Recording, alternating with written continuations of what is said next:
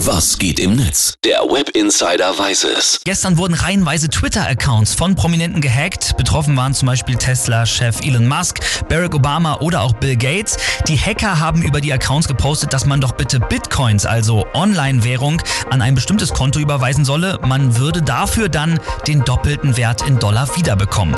Und ja, da sind wirklich auch einige User drauf reingefallen und haben jetzt Geld verloren. Wahrscheinlich war das auch sogar der größte Hack in der Internetgeschichte. Wer dahinter steckt, das weiß man auch noch nicht so genau. Unter Verdacht steht aber jetzt ganz neue Info, eine Phishing-Seite mit dem Namen Crypto for Health. Wir schauen jetzt wie immer ins Netz und gucken mal, was die Internetgemeinde dazu so sagt. Stefan Werner hat getwittert und schreibt, ich bin mal gespannt, wie lange es dauert, bis jemand merkt, wer wirklich schuld ist am Twitter-Hack.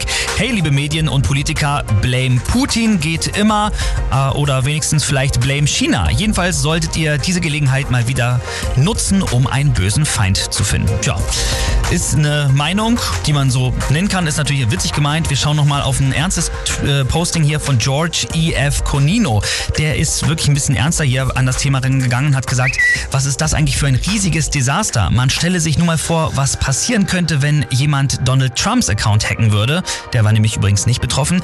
Dann könnte man einfach mal so Kriegserklärungen oder ähnliches twittern und niemand könnte sicher sein, ob der Tweet nicht doch von Trump selbst stammt.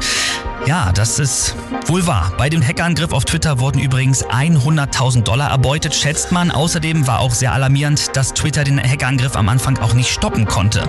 Äh, die Twitter-Aktie ist deswegen auch 4% nach unten abgeschmiert. Ist nicht so gut. Hoffen wir mal, dass es da später noch mehr Klarheit gibt bei diesem Thema.